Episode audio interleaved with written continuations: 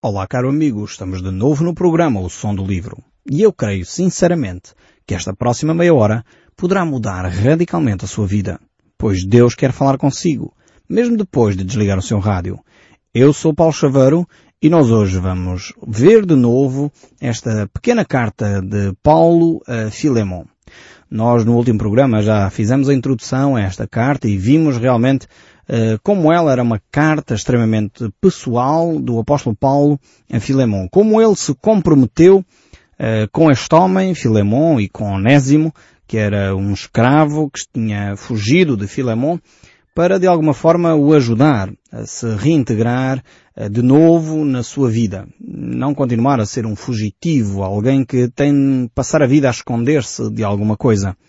Então, Paulo provavelmente conhecia bem Filemon, Filemon era da cidade de Colossos e ali Paulo conhecia Filemon, via-se que era um homem que tinha uma igreja a funcionar na sua própria casa, alguém que foi transformado pelo poder do Evangelho e realmente Paulo, conhecendo o poder de Cristo Jesus, que é um poder transformador do caráter, ele confia naquilo que Deus vai fazer. Aquilo que o apóstolo Paulo faz ao Onésimo Uh, e aquilo que ele propõe era, na realidade, uma certa loucura, humanamente falando. Estamos a falar de um, de um escravo que fugiu do seu senhor e, uh, ao mesmo tempo, Paulo diz a Onésimo, volta para o teu senhor. Levas esta carta, eu comprometo-me que uh, Filemon te vai tratar bem. E isto realmente era uma revolução no pensamento. Eh, porque Paulo só podia mesmo confiar muito no poder de Deus para fazer uma afirmação destas, para poder desafiar Onésimo a voltar àquilo que era a sua antiga vida da qual ele tinha fugido. Mas na realidade era necessário que Onésimo se reconciliasse com o seu passado para poder verdadeiramente ser livre. A verdadeira liberdade uh, está no fundo em nós nos encararmos a nós mesmos. Está no fundo em nós reconhecermos quem nós somos. E está na possibilidade de nós encararmos o passado e os erros do passado uh, com hombridade, com seriedade e ao mesmo tempo viver um futuro uh, livre porque ele acontece no íntimo de cada um de nós. E é esta liberdade que Jesus Cristo nos proporciona. Por isso a Bíblia nos mostra que ao conhecermos quem Jesus é, nós experimentamos essa liberdade. A verdadeira liberdade é quando nós somos eh, livres dos nossos pecados, livres da escravidão dos vícios. Alguns pensam que ser livre é poder eh, viver, eh, enfim, eh, com bebedeiras, viver debaixo das drogas. Isso é que é, é verdadeira liberdade. De forma alguma, isto é, é escravidão. As pessoas não se aperceberam ainda que viver de uma forma desregrada é uma escravidão. Alguns começam -se a perceber. E porque se apercebem da escravidão em questão, então procuram auxílio. Auxílio em grupos de apoio, eh, que realmente os ajuda a viver uma vida livre. Mas as marcas ficam para sempre. Então é melhor trabalharmos pela prevenção e não cairmos nessas escravidões que nos amarram, que nos destroem a vida, a vida pessoal, social, familiar, até profissional. Uma pessoa que vive debaixo das drogas, do álcool, não consegue uh, manter-se durante toda a vida assim. E nós temos um flagelo no nosso país terrível mais de meio milhão de portugueses vive alcoolizado ou debaixo de drogas. E isto influencia pelo menos mais meio milhão, ou isto na, na pior das hipóteses, porque provavelmente muito mais gente é influenciada, familiares que estão à volta, duas, três pessoas são sempre influenciadas por alguém que é alcoolizado ou por alguém que vive debaixo das drogas. Então temos talvez dois a três milhões de portugueses que vivem esta realidade diária de conviver com alguém uh, que tem problemas de alcoolismo, problemas de toxicodependência, uh, problemas de vício do jogo, problemas eh, de vícios com pornografia ou, ou outros problemas. E muitas vezes as pessoas não se querem libertar, querem continuar a alimentar esses vícios e isso é uma escravidão. Quando nós não percebermos isto, provavelmente não experimentaremos a verdadeira liberdade. Mas o apóstolo Paulo conhecia que só Cristo pode transformar uh, um escravo em alguém livre. Porque ele tinha sido ele próprio liberto. Ele tinha sido liberto do, do farisaísmo, da hipocrisia. Ele tinha sido liberto de uma religião oca e vazia, sem sentido. Ele tinha sido liberto dele próprio. E por isso mesmo ele sabia o poder que Cristo Jesus tem. Então ele propõe a Onésimo que ele regresse ao seu Senhor e ali um, o apóstolo Paulo compromete tudo aquilo que ele é, tudo aquilo que ele tem, para enviar inclusive uma carta com Onésimo para apresentar a Filemão. Para que Filemão, sendo agora um cristão também, pudesse tratar de uma forma diferente Onésimo. Isto não quer dizer que Onésimo não deixava, uh, ou deixava de ter responsabilidades para com Filemão, de forma alguma. Se os dois eram cristãos, eles deveriam de ser os dois exemplos. Infelizmente, às vezes, alguns cristãos que têm trabalhado com um patrão cristão não percebem isto. Um, um cristão que é empregado de alguém tem de ser um exemplo como empregado. E não o contrário. Não alguém que desrespeita o patrão, não alguém que responde ao patrão, não alguém... Não. Um empregado que é cristão tem que obedecer ao seu patrão, tem que servir mesmo quando o patrão não está a ver. Tem que ser o melhor empregado que alguma vez aquela empresa teve. E tem que ser uma pessoa honesta e respeitadora. E isto é fundamental uh, para que os relacionamentos continuem uh, corretos, continuem a ser saudáveis. E um patrão tem que ser o melhor patrão que existe no mundo. Não há espaço uh, para que um patrão tire e explore e engane os seus empregados, prejudicando-os. Não, tem que lhe dar aquilo que é justo e além do que é justo. Um patrão que é cristão tem de ser mais justo do que as leis do próprio país. Tem que ser mais justo do que as leis do nosso Estado. Tem que ser alguém que procura os interesses, em primeiro lugar, dos seus empregados e o bem-estar dos seus empregados, mais do que qualquer outra coisa. Porque um empregado que vive satisfeito, normalmente é um empregado que depois vai produzir muito mais a médio e longo prazo. Algumas empresas americanas têm descoberto isto e têm promovido coisas interessantes. Eh, o bem-estar das famílias. Muitas vezes empresas investem de tal forma nas famílias e nos seus empregados que pagam fins de semana para que os casais possam sair e aproveitar uh, um fim de semana agradável pago pela empresa. Vejam bem ao ponto que algumas empresas chegaram. Porque eles perceberam que um empregado satisfeito produz muito mais. É um, um empregado mais eficaz e que a entidade patronal pode depois uh, pedir mais deles para que eles deem realmente aquilo que é uh, todo o seu potencial. É preciso, às vezes, eh, desafio as entidades patronais que me estão a ouvir, os patrões que me estão a ouvir, a ter criatividade na forma como cuidam dos seus empregados.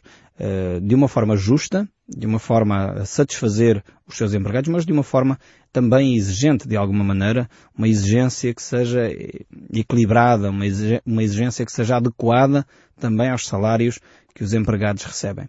Então há aqui muito, muito ensino que nós podemos retirar desta carta que o apóstolo Paulo uh, escreve a Filemão. Os patrões têm que ser os maiores patrões que alguma vez o nosso país já viu. Os patrões cristãos têm que ser os melhores, assim como os empregados cristãos têm que ser realmente os melhores, os mais obedientes, os mais eficazes, os mais comprometidos e os que trabalham muito mais do que qualquer outra pessoa. Porquê? Porque servem a Cristo e não ao seu patrão. Este é o seu ministério principal. É servir a Cristo na sua empresa. E realmente aí dedique-se de coração e alma para poder ser o melhor empregado que alguma vez essa firma já viu. Mas vamos voltar aqui ao nosso texto bíblico uh, e ver aquilo que a Bíblia nos diz. Aqui o verso 8 do capítulo 1 do livro de Filemão. Também só temos este capítulo. Uh, portanto, é escusado dizer o capítulo. É o verso 8 aqui do livro de Filemão que diz assim. Pois bem, ainda que eu sinta plena liberdade em Cristo para te ordenar o que convém. Então, o apóstolo Paulo eh, não se apresenta como apóstolo, estou só a fazer o resumo, não se apresenta como apóstolo, mas sim como prisioneiro.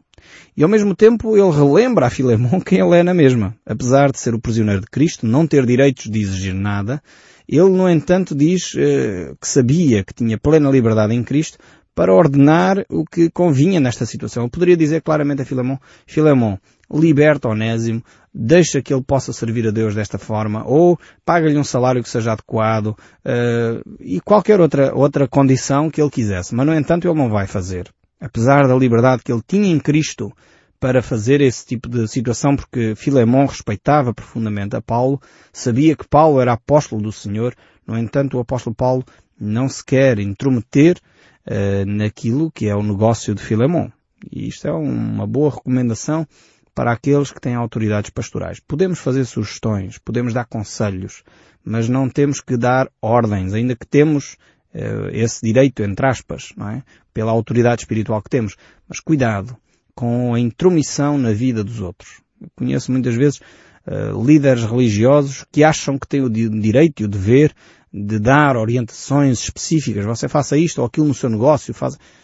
compete à pessoa tomar essas decisões. Nós, como líderes espirituais, temos que dar orientações, isso sim, na área ética, na área espiritual, dizendo, olha, não é correto fugir aos impostos, não é correto não pagar o salário completo ao seu empregado, não é correto isto ou aquilo. Mas uh, é a responsabilidade da pessoa tomar as decisões sobre eh, a sua área de trabalho, a sua área de influência. Então o apóstolo Paulo relembra a Filemão isso.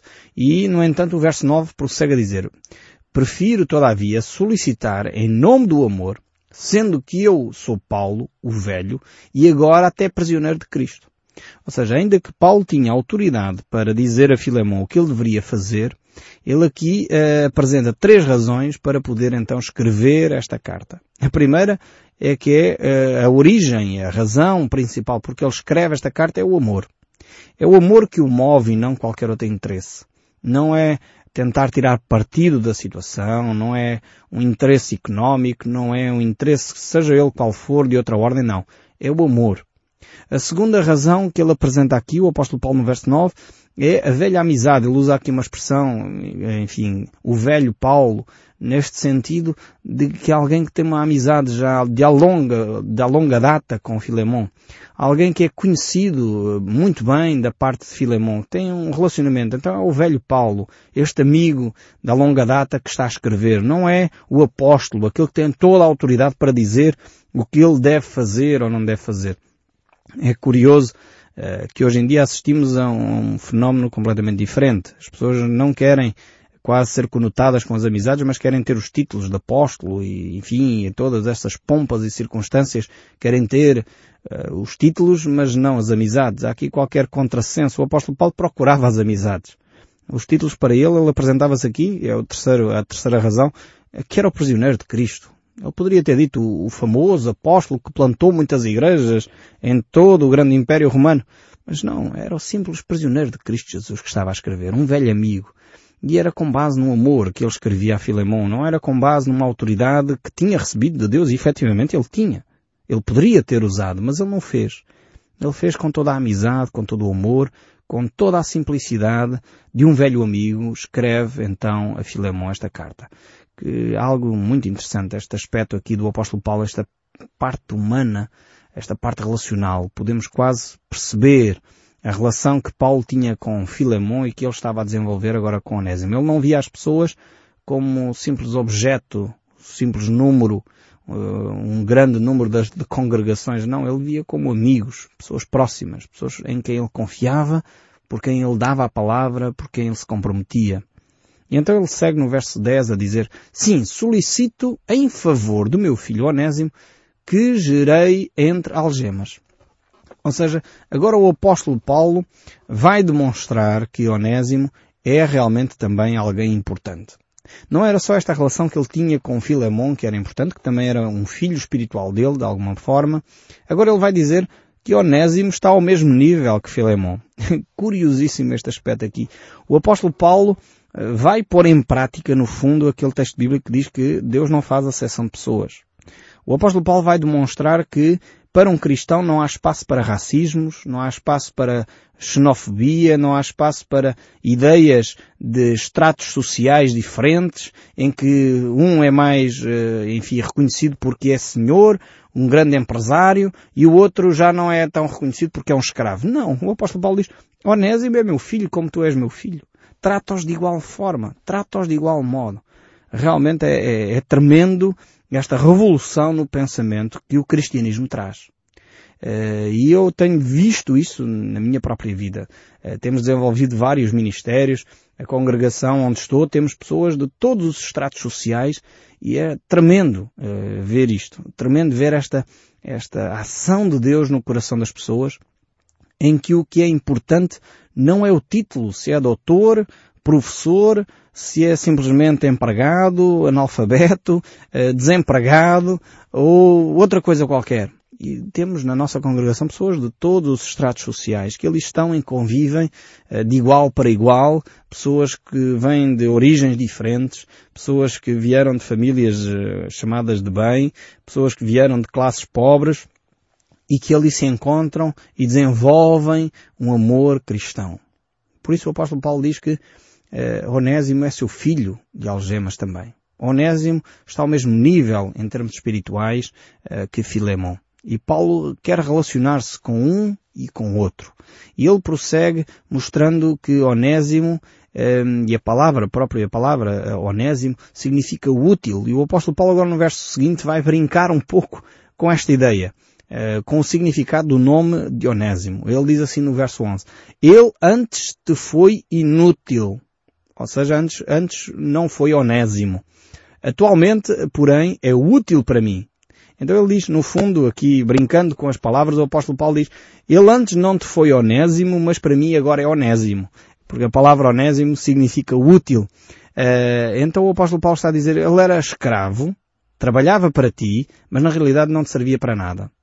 Ele agora, para mim, está aqui como livre, como cristão, e agora sim, agora ele é útil nas mãos de Deus. Ele pode uh, realmente ser alguém que passa a ter um papel importante. Não só como um escravo, mas como alguém que traz uma mais-valia ao cristianismo. E isto é uma, uma, uma, tremenda revolução no pensamento daquela época. É como se costuma dizer, uma pedrada no charco, onde Filemão é confrontado com uma realidade que talvez ele próprio ainda não estava, uh, talvez muito capacitado para entender é que aqueles a quem ele no passado, antes dele ser cristão, tratava como escravos, agora passavam a ser irmãos, passavam a ser alguém que poderia ser útil também nas mãos de Deus, que tinham alma, tinham de facto alguém que tinha uma mais-valia para acrescentar à sociedade. E o apóstolo Paulo vai dizer isto um, com todas as letras a Filemon. Então Onésimo poderia ser este servo útil nas mãos de Deus. Um homem inútil sem Deus, um homem extremamente útil nas mãos de Deus. E ele diz, eu te envio de volta em pessoa. Quer dizer, o meu próprio coração. Ou seja, o apóstolo Paulo diz que, ok, é ele que vai enviar Onésimo. Onésimo está ali, livre para decidir se vai continuar a fugir ou não, mas o apóstolo Paulo reencaminha de novo uh, até ao, ao seu Senhor.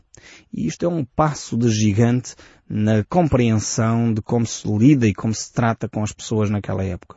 E eu creio que nós precisamos de novo de dar passos neste sentido, de perceber que não é os títulos que fazem diferença, mas as pessoas é que são valorizadas. Não é os canudos que a pessoa tem. Infelizmente, aqui há uns tempos atrás andamos a discutir canudos e licenciaturas de, de, de A, B ou C. O importante não é as licenciaturas, o importante não é, não é se tem um doutoramento, o importante é a integridade. E quando falta integridade, não há doutoramento que nos salve. Não há licenciatura que nos salve. É a integridade e a verdade que são toda a diferença, que faz toda a diferença na vida de uma pessoa. Então aqui temos o apóstolo Paulo a declarar estes aspectos, esta revolução do pensamento sobre os estratos sociais da sua época. E o verso 13 diz, eu queria conservá-lo comigo mesmo, para em teu lugar me servir nas algemas que carrego por causa do Evangelho. Ou seja, o apóstolo Paulo uh, podia dizer, assim por outras palavras, o meu primeiro pensamento quando vi Onésimo era, epá, dava-me mesmo jeito uh, ter aqui Onésimo para me ajudar, eu que não posso ter liberdade para andar para um lado e para o outro, era mesmo útil se Onésimo ficasse comigo. Mas ele não quis fazer isso. E não quis fazer isso por respeito a Filemon. E o verso 14 diz, Nada, porém, quis fazer sem o teu consentimento, para que a tua bondade não venha a ser como que por obrigação, mas de livre vontade. Então o apóstolo Paulo mostra que, eh, apesar de ele saber que talvez Filemon iria, não se iria importar muito que Onésimo ficasse, ele queria que Onésimo desse a Paulo de livre vontade. E este é um princípio básico no cristianismo. Ninguém deve fazer nada por constrangimento, por obrigação. No cristianismo é, é de livre vontade. Nós damos a Deus o que está no nosso coração e não aquilo que alguns nos constrangem, nos impõem a fazer. Então foi isso que o apóstolo Paulo fez com Filemon. Ele devolveu Onésimo a Filemon para que se Filemon quisesse, pudesse então devolver uh, Onésimo a Paulo. Mas isto é livre vontade e não por constrangimento. E isto deve nos fazer refletir ainda hoje a forma como algumas pessoas, algumas comunidades solicitam as dádivas às pessoas. Devem ser sempre de livre vontade. E o verso 15 ainda diz, pois acredito que ele veio a ser afastado de ti temporariamente, a fim de que o recebas para sempre, não como escravo, antes muito acima de escravo, como um irmão caríssimo, especialmente de mim, e com maior razão de ti, porque na carne quer no Senhor. vemos aqui que ele então foi temporariamente afastado no, no, pensamento de Paulo para que ele agora fosse devolvido mais do que como escravo, como um irmão em Cristo. E segue o 17, se portanto me consideras companheiro, recebe-o como se fosse a mim mesmo. E se algum dano te fez, ou te se deve alguma coisa, lança tudo na minha conta. O apóstolo Paulo é o primeiro uh, ser humano a desenvolver a ideia de cartão de crédito. Temos aqui então o apóstolo Paulo a dizer a, a Filemon, lança isso na minha conta, faz um crédito em meu favor. Ou seja, se ele deve alguma coisa, deixa isso ficar aí que eu pago. É um, uma ideia uh, por detrás destes textos aqui. Então Onésimo é realmente este homem que o apóstolo Paulo no fundo diz, eu ponho as mãos no fogo por ele. Ele vai voltar e se alguma dívida ele tem para contigo, eu pago. Talvez era o, o, coração largo de Paulo, generoso que ele tinha para com todos aqueles que abraçavam a Cristo. O verso 19 diz então, Eu, Paulo, do próprio punho escrevo, eu pagarei, para não te alegar, que também tu me deves até a ti mesmo. O apóstolo Paulo mostra claramente o compromisso que ele tem e que todos nós deveríamos assumir uns com os outros, de dar a nossa palavra e cumprir literalmente aquilo que afirmamos. E o verso 20 agora vai fazer algumas uh, saudações finais, vai começar a fazer essas saudações. Ele diz, sim irmão, eu receba de ti no Senhor este benefício, reanima-me o coração. E o verso 21, certo como estou da tua obediência, eu te escrevo, sabendo que farás mais do que estou a pedir. E ao mesmo tempo, prepara-me também pousada, pois espero que, por vossas orações, vos serei restituído. Saudam-te Epáfras, prisioneiro comigo, em Cristo Jesus, Marcos, Aristarco, Demas e Lucas, meus cooperadores, e a graça do Senhor Jesus Cristo seja com o vosso espírito.